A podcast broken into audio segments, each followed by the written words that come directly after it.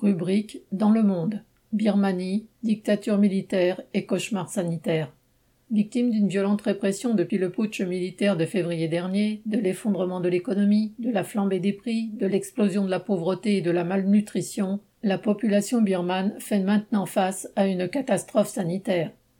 Non seulement l'appareil d'État ne cherche absolument pas à protéger la population de l'explosion de la pandémie, mais il s'oppose à tous les moyens improvisés et mis en œuvre par la population elle-même pour y faire face.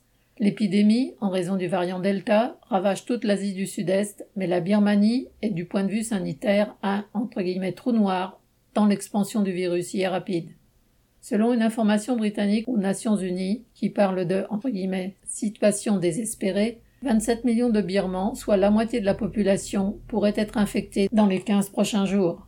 Selon les témoignages, des familles entières périssent chez elles, les cimetières et les crématoriums ne peuvent plus faire face à l'afflux des corps. Selon l'ONU, seuls 40% des établissements hospitaliers du pays, déjà sous-équipés avant le coup d'État, sont encore fonctionnels. Une grande partie du personnel soignant n'y exerce plus en raison de son opposition au régime et de la répression qu'il subit. Des centaines de travailleurs de la santé ont été tués, incarcérés ou sont en fuite, poursuivis par des mandats d'arrêt. L'armée poursuit et parfois assassine des médecins pour avoir dispensé des soins aux civils dans des cliniques caritatives hors de son contrôle. Ainsi, le 19 juillet, des militaires ont appelé cinq médecins connus. Se faisant passer pour des malades du Covid, ils les ont ensuite arrêtés et ont effectué une descente dans leur cabinet, faisant main basse sur l'ensemble des réservoirs d'oxygène et des médicaments destinés aux civils. Le programme de vaccination à peine initié avant le coup d'État a été stoppé et les vaccins sont réservés aujourd'hui aux seuls hôpitaux militaires, tout comme l'approvisionnement en oxygène. Malgré la répression, des réseaux de volontaires s'organisent pour en produire et nourrissent des familles contraintes à l'isolement. Celles-ci accrochent un drapeau jaune à leurs fenêtres pour appeler à l'aide malgré les risques, puisque le régime, qui nie la catastrophe, veut en supprimer tous les signes visibles. À Rangoon et à Mandalay, les deux plus grandes villes du pays, de jour comme de nuit, des centaines de Birmans, équipés de bonbonnes, font le pied de grue devant des usines de production d'oxygène, dans l'espoir de sauver un proche contraint à rester à domicile, faute de place dans les hôpitaux. Dans les prisons, la flambée est telle qu'un journal d'opposition indique, entre guillemets, plus besoin de tuer les dissidents, il suffit de les jeter dans les prisons pleines de Covid. Toutes les prisons du pays sont le théâtre d'émeutes. Avant même le coup d'État, près de 3 millions de Birmans souffraient de carences alimentaires. Selon certains experts internationaux, ce nombre serait en train de doubler.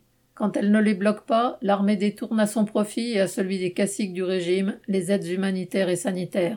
Cette attitude n'est pas une nouveauté. Déjà en 2008, lors du passage du cyclone Nargis et des inondations meurtrières qui l'avaient suivi, l'armée birmane avait préféré laisser mourir de faim et d'épidémie les populations sinistrées plutôt que de permettre à des organisations civiles ou humanitaires qu'elles ne contrôlaient pas d'acheminer nourriture et médicaments. Le bilan avait été effroyable, officiellement 138 000 morts et des millions de sinistrés. L'État birman se réduit ainsi à sa simple expression et à ce qui est sa nature profonde, une bande d'hommes armés au service de la classe dominante et chargée de réprimer la population. Toutes les autres fonctions, santé, éducation, aide sociale que les États accomplissent avec plus ou moins de moyens et d'ardeur au-delà de ce rôle fondamental, s'effacent et toute organisation venant des travailleurs eux-mêmes, même dans le simple domaine humanitaire, est considérée comme une menace que le régime réprime impitoyablement. Dans tous les domaines, ce régime se montre un ennemi implacable de l'écrasante majorité de la population. Christian Bernac.